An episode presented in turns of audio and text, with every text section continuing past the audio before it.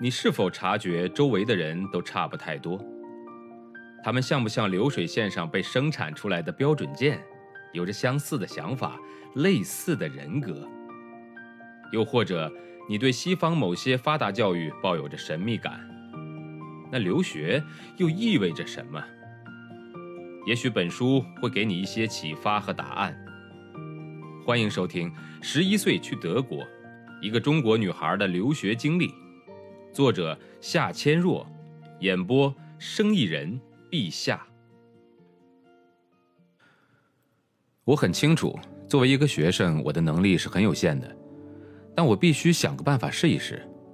在德国生活的这些年里，虽然我们在学校很少刻意的去学习民主制度，但是日常生活和整个德国的社会却给了我很多潜移默化的民主教育。不管是在学校里、大街上。电视新闻还是青年杂志中，我经常听到和看到人们出于各种各样的原因收集签名。在报纸上，我看到一所幼儿园的附近要新建一条公路，家长担心孩子们的安全，因此靠收集签名来反对城市的这个决定。一所位于自然保护区的学校附近，为了夏天的水上表演，要在湖中心建造舞台，并在湖岸建起看台。为了湖畔的树木不被砍伐，居住在周围的野生动物不受到打扰，学生、家长和老师共同收集签名来反对此娱乐项目。一所城市为了节省开支，准备关闭一所音乐艺术学校。一个社会组织在街头支起了信息棚，收集持反对意见的市民的签名。德国媒体经常报道的争取权利的方式，走马灯似的在我的脑海里闪现出来。突然，我眼前一亮，集体签名。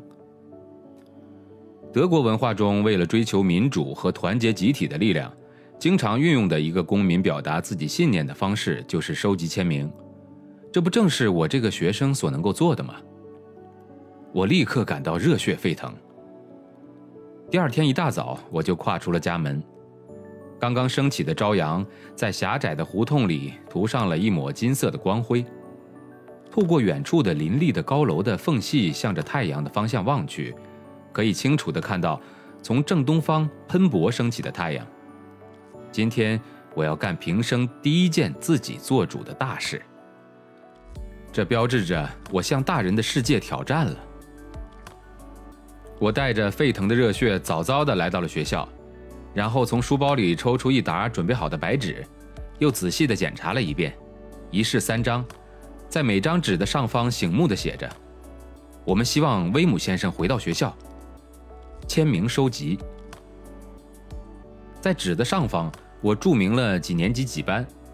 我利用上课前的时间以及课间的休息，来到各个班级，把手中的几张白纸交到一个自己熟悉的学生手中，然后郑重其事地说道：“我们学校的管理总负责人威姆先生离开了学校，我们希望他能够回来。”所以想收集学生的签名，从你开始在全班传一遍，我放学前会过来拿。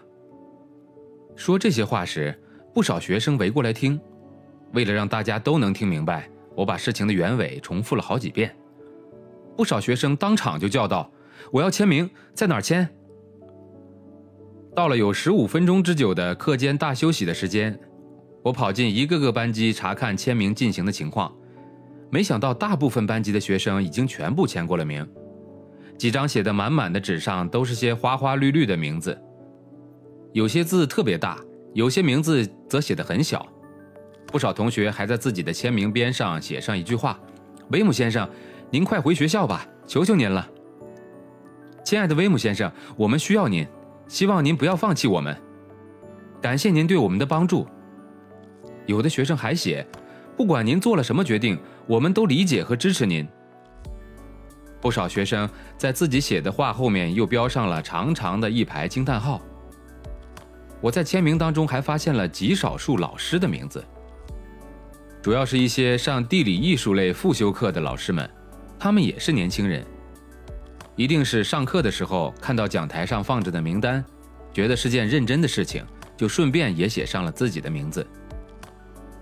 我猜想，大部分老师在没有搞清楚事情的真相前，是不会轻易参与学生搞的签名活动的。放学的时候，我如释重负地登上了直奔建国门外公寓的校车，背包里是收集到的厚厚的一沓签名。在车上，我一遍遍地翻阅着十三个年级的十三个班级的签名。当看到一年级的小学生也积极参与，他们的签名要么歪歪扭扭，要么一笔一划非常认真，字迹很工整。这让我感到非常感动。我真的很佩服德国学生办事效率和社会责任感。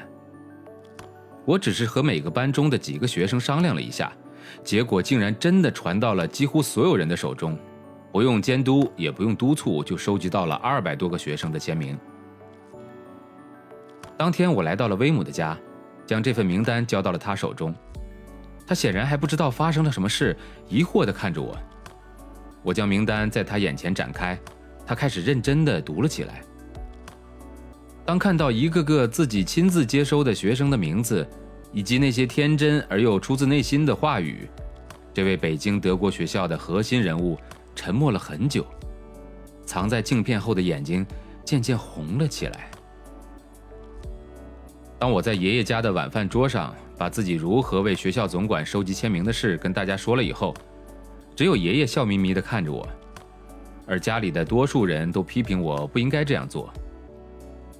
他们认为我拿到在德国学校上学的特许不太容易，就应该安分守己地好好读书，绝对不应该去管不是自己分内的事情，惹些不必要的麻烦，搞不好有可能失去那里继续上学的机会。我在这件事情上的想法却没有那么复杂。从没想过这件事会给自己带来什么负面影响或后果。我并不在乎家里面人怎么说，反正做了的也不能挽回。也许自己做这件事的时候确实欠考虑，但是我一点都不后悔。本章节演播告一段落，感谢您的收听，欢迎关注。